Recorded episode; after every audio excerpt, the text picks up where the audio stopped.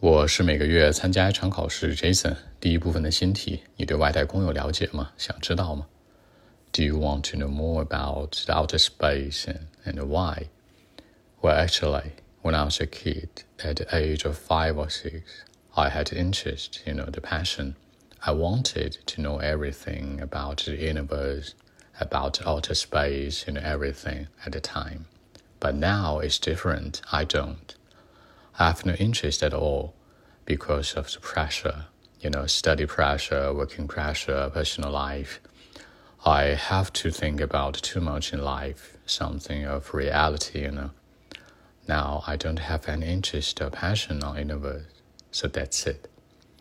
那这里面说到小的时候，你可以直接说呢，When I was at the age of five or six，注意时态，When I was，也可以说呢，child 或者 kid when I was kid or child，或者再小点是一个婴儿是吧？infant 也是 OK 的。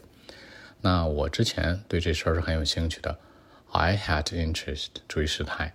那这个兴趣可以说 interest，你也可以说呢 passion，passion 的逼格更高一点，是心底的那份爱，那份挚爱。你也可以说 the love from my bottom of the heart，来自于心底的那份爱是 OK 的。现在有很多现实的问题，something of a reality，比如呢？那工作压力、学习压力是不是？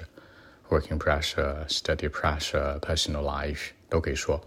压力可以说 stress，可以说 pressure，也可以说 load。比如说 workload, study pressure, working stress。当然，你也可以说负担这个词叫 burden。OK，那我们再来一遍。Well, actually, for me, when I was at the age of five or six, I mean, when I was a kid, I had interest.